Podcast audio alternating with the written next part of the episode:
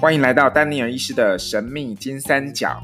金三角指的是结构、化学、情绪、人体健康的三个重要面向。推荐好书，我的痛为什么不会好？PRP 增生疗法医师教你重启超人的修复力。王伟全医师著，各大实体网络书店均售，一定要看哦。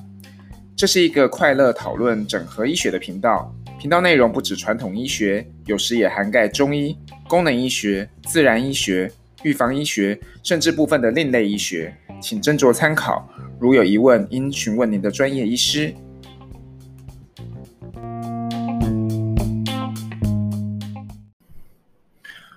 好，最近我还看蛮多有关一些忧郁症的文章吼，或是书啦吼。那，嗯，今天要介绍这本书叫做《终结忧郁症》。哦，忧郁症治疗大突破。那呃，英文的书名是《The Inflamed Mind》，就是一个发炎的心智。哈，A Radical New Approach to Depression。哈，意思一样，就是说这个忧郁症治疗的一个崭新的治疗方式哦。那它的下面的书标就是呃，就是写说，精神疾病到底是心病还是脑病，还是另外有原因？哈，那。那从免疫角度下手的革命性疗法，将绝望无助的忧郁症患者和家属带来新曙光。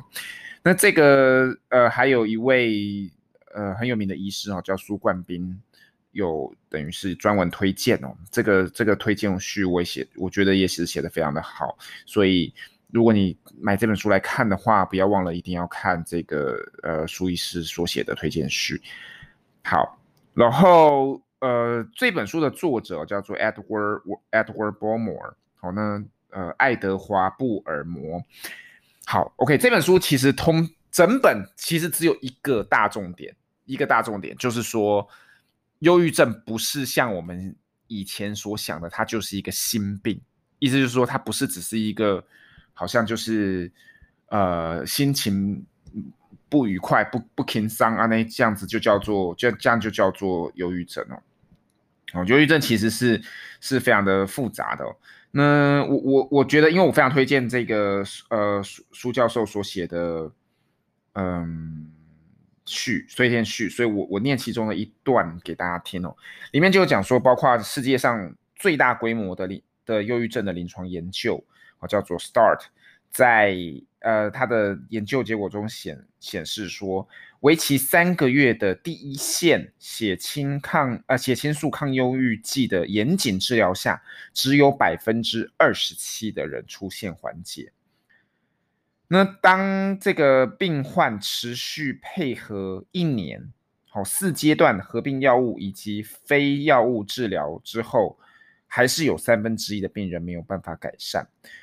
那呃，如果考虑，如果我们考虑治疗中的安慰剂效应的话，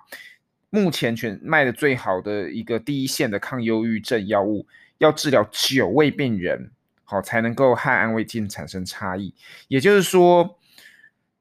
三十年来的忧郁症不不见长足进步啊？为什么？就是说，好像一直成效不彰，因为大家对这个一直有一个沉思哦，所以。他这边就有写到哈，苏苏教授这边就有写到说，一般民众常见的迷思包括一，会误以为说这个忧郁症就是会让人情绪不佳，哦，呃，身体不适，但是其实忧郁症更常出现的身体状况是什么？胸闷、疼痛、失眠、疲劳等这些非特异性症状，这是更常见的症状。第二个就是说，二，没有发现身边的人得到忧郁症，好，因为忧郁症。的患者尽管在崩溃边缘了，但是他们还是能够耗费心，就是耗费加倍的心力去维持正常的生活和工作，然后让周遭的亲友没办法发觉。所以你会发现，哎，我身边这个人看起来都好好的，怎么突然间他就就就就想不开了？哦，这个都是有可能发生，因为他们会竭尽所能的，即使他已经在崩溃边缘了，还是想办法让生生活工作维持正常。三就是说，呃，媒体啊，或者是社会大众，一般就是对精神疾病的一个标签化或污名化，让患者潜意识的去否认他有忧郁症。好，所以才会，我觉得，我觉得这也呼应到第一点，就是说很多人他忧郁症他的反应出来的状况，反映到前两点啊，就是说他还是会加倍的费尽心力去维持他情绪或表现出来的正常，所以他反而常常是用胸闷啊或疼痛。然后失眠、疲劳等等这些症状来表现，所以在我们疼痛治疗的病人里面，也有非常多多疼痛的患者，其实根本就是忧郁症，而且甚至你会发现，忧郁，而而且很多疼痛治疗的药，其实最早最早根本就是拿来治疗忧郁症的药。好，所以就是有 overlap 的哈，所以也也是有相关性。然后在功能医学上也是有相关性呢、我之前也有讲过，就是在在前几篇讲基因那篇就有讲到，嗯。那集 podcast 我就讲有一个叫 COMT 的基因，它跟情绪非常有关系的一个基因，但是它也是疼痛基因，所以很多人他他他呃，就是他的身体，因为他的意识，他的他的潜意识或他的真正的意识，就是觉得好像得忧郁症是一件或这些精神疾病是一件很可耻的事情，所以他把这些症状用身体的方式去表现出来，等等啊，这是我的解读啦哈。那个苏教授的。的推荐序哈，就是写到说，嗯，因为很多的污名化跟标签化，所以造成患者潜意识的去否认。好，四，忧郁症的呃病理特质常常被误解，哦，甚至很多精神科或是心理卫生的工作人员常常会有不不正确的观念哦。嗯，好，意思就是说，意思就是说，传统上就是我就算我以前在。医学院念书的时候，也是觉得，呃，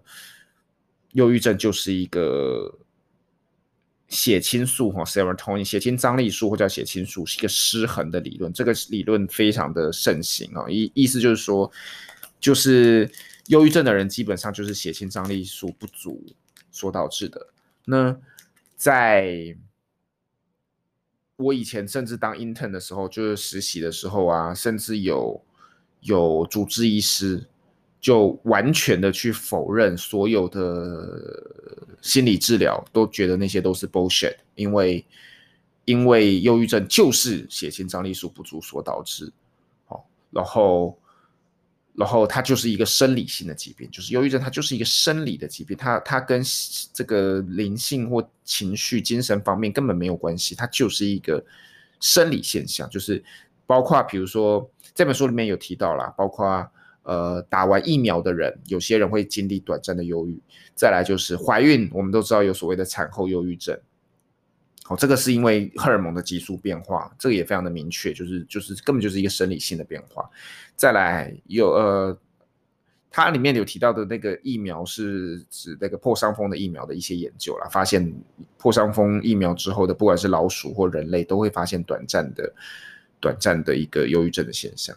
再来，他以自身经哦，这个他自己在书书里面提好多次哦，就是他去做根管治疗啊，拔完牙都抽完神经之后，他也马上进入了一个忧郁症的状态哦，就是他自己因为是精神科的医师嘛，精神科的专家，所以他马上知道我现在就是进入了一个忧郁状态。那他其实只是去做根管治疗而已，所以他也很相信就是一个生理机制。好，然后嗯。反正反正还有很多啦，你可以想，还有中风，好，有一个我们叫做一个中风后的忧郁症，哈，post stroke 的忧郁症，就是说，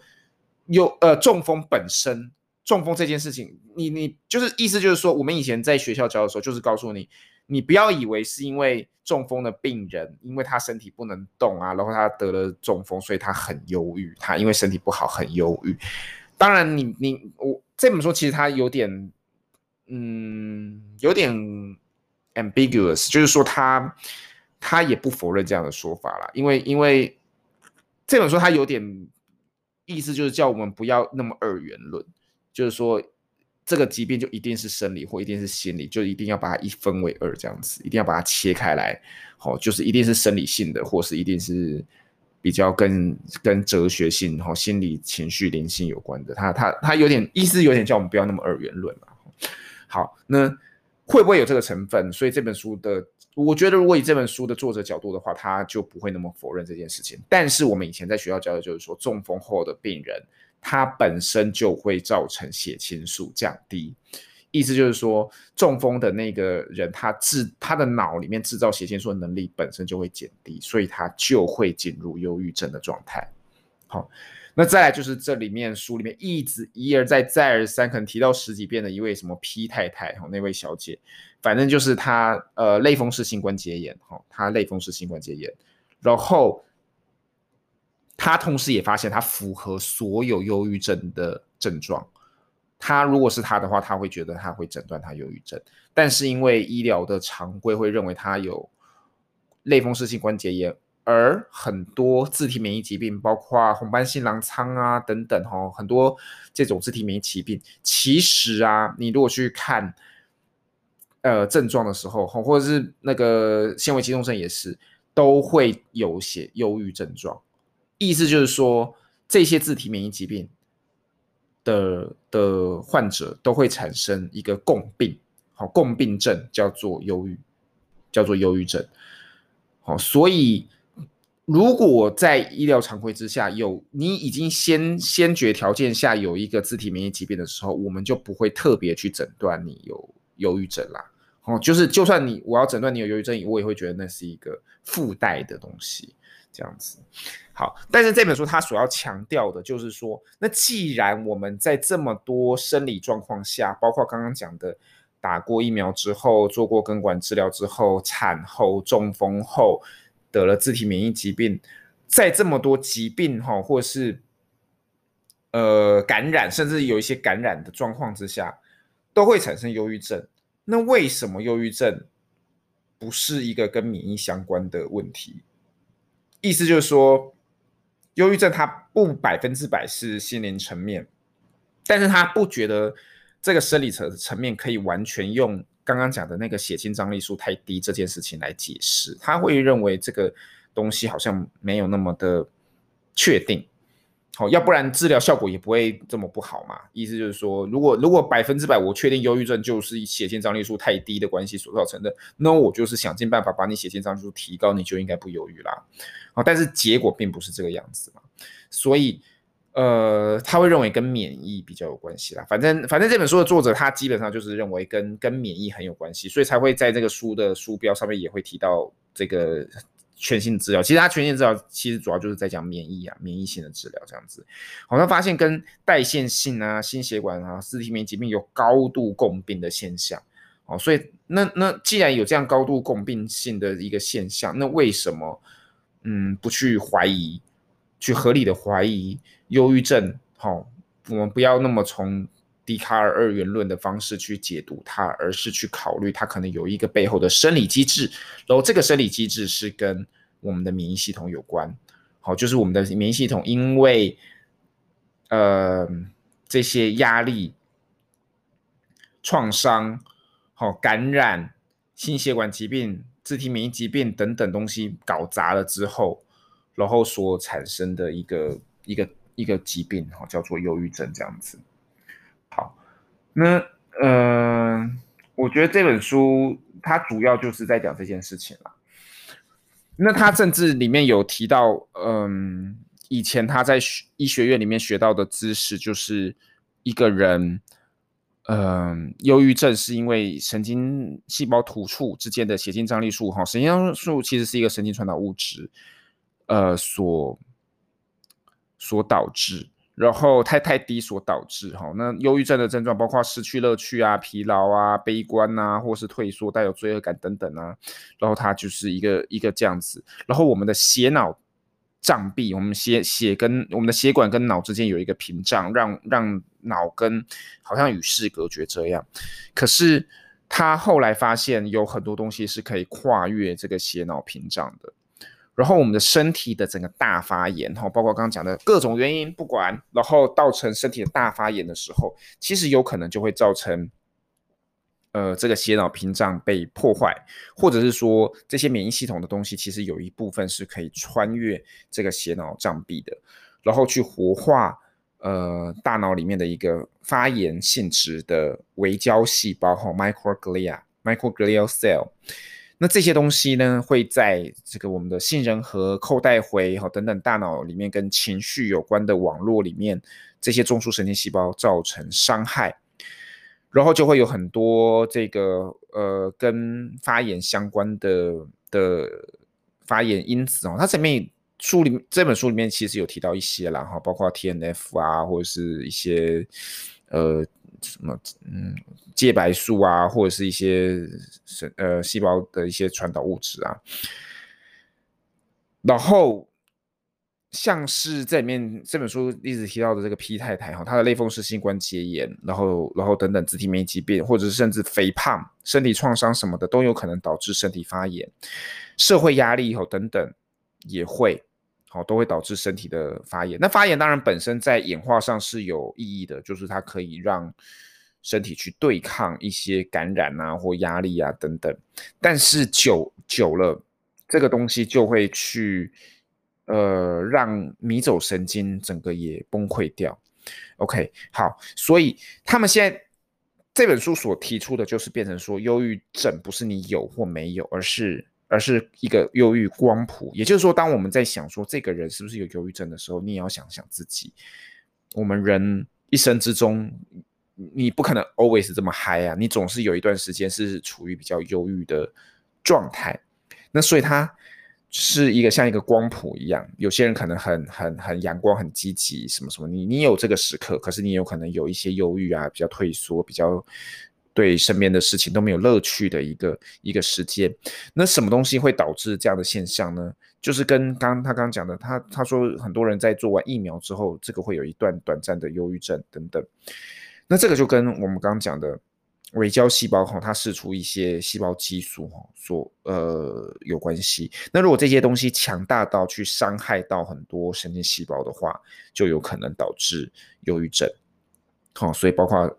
肥肥胖啊、社会压力啊、创伤啊，或很多发炎性的疾病、自体免疫的疾病，都有可能会这样。然后这里面就有讲到，可以靠呃，因为这些，因为迷走神经它的功能就等于被。被抑制掉了哈，我们我们的，嗯、迷走神经其实可以调节这些这些反应啦。好，那这这本书我觉得我觉得也蛮有趣的。哦，这个这个迷走神经的讯号，他说会叫我们的巨噬细胞，巨噬细胞也是免疫系统里面看到外敌呀、看到一些细菌什么的时候会去攻击的一个东西啊。好，然后。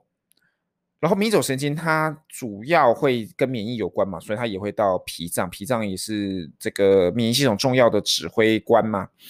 然后迷走神经有很多东西会一直跑到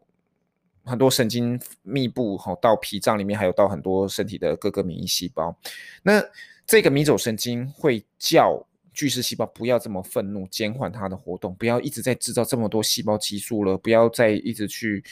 去。去刺激刺激大脑了，这样子，然后叫你冷静冷静冷静，这样子。好，嗯，所以现在甚至有有用那个，哎，其实我那时候去美国上课的时候，就常常会，他们就会介绍一些刺激，哦，借由耳朵去，呃，耳朵或是直接在那个我们的。呃，颈动脉那边附近哈，就是有迷走神经经过的地方，或者在我们的耳朵耳突后面，其实也是迷走神经的一个点。好，在这几个迷走神经的点，其实可以去做一个电刺激或磁刺激，然后来帮助呃减少压力，好，减少这些这些压力，然后造成身体一直不断的慢性发炎。哦，这个听说效果是不错哈，甚至对这些自体免疫疾病啊等等都会有帮助。好，这些。呃，里面提到一个很有趣的故事啊，他把它叫做这个 Alderman's Itch，就是高级市政官抓抓痒。哦，意思就是他这个故事，他说是呃中世纪的时候，伦敦市政，伦伦敦市政厅里面的工会啊，一些高级市政官。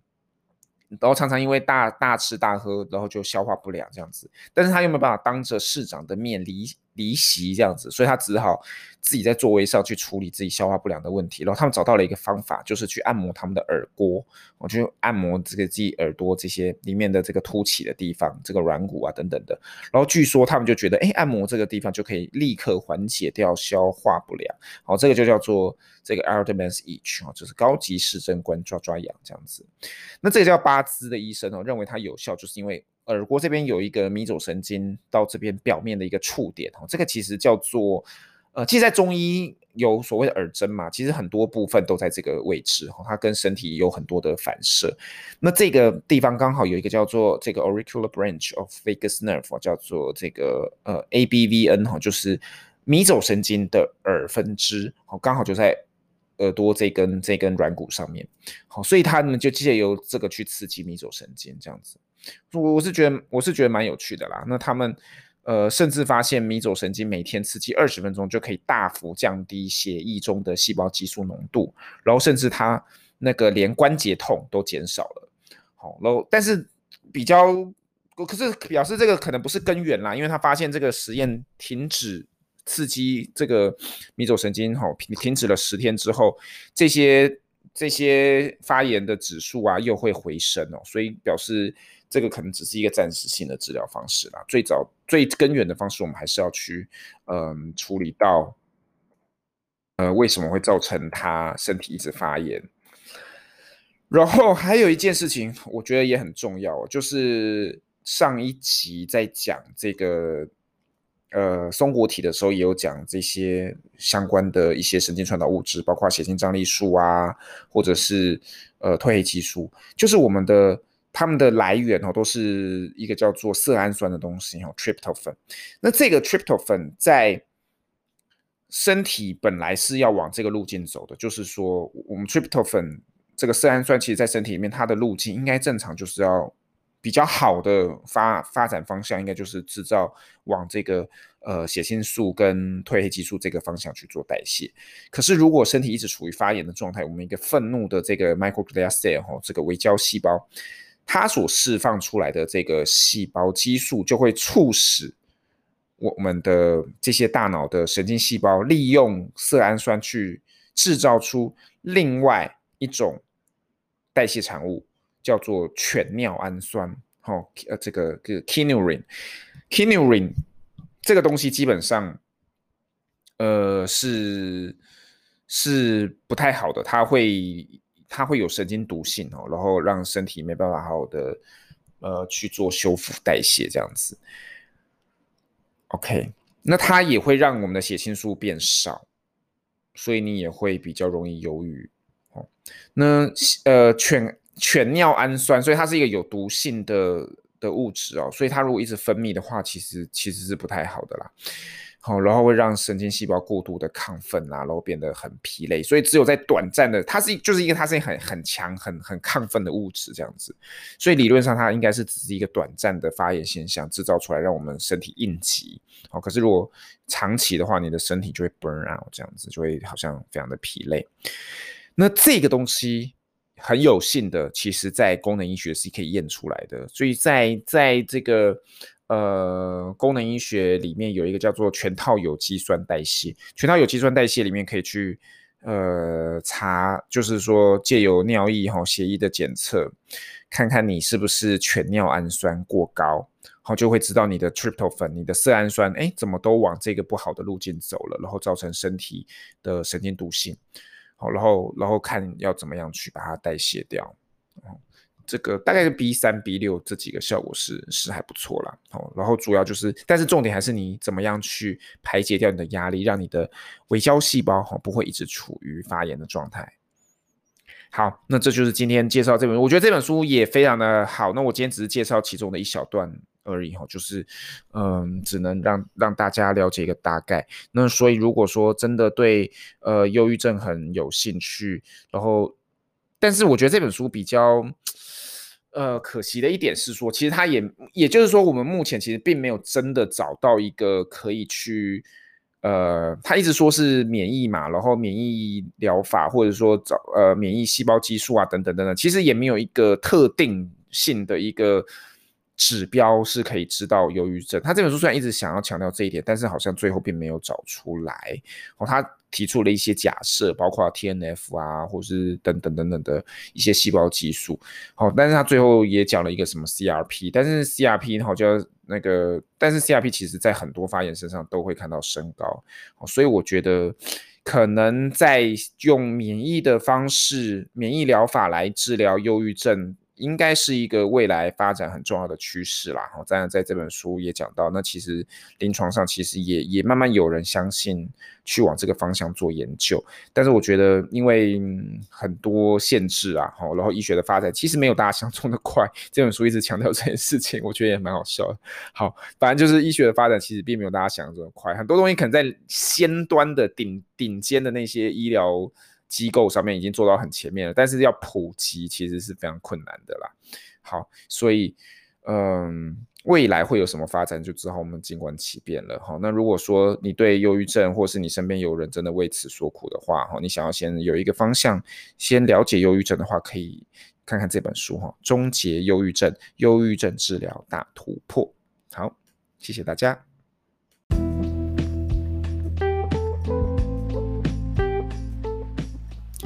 感谢您今天的收听，喜欢我的频道，记得订阅、留言、点赞、分享给你所有的朋友。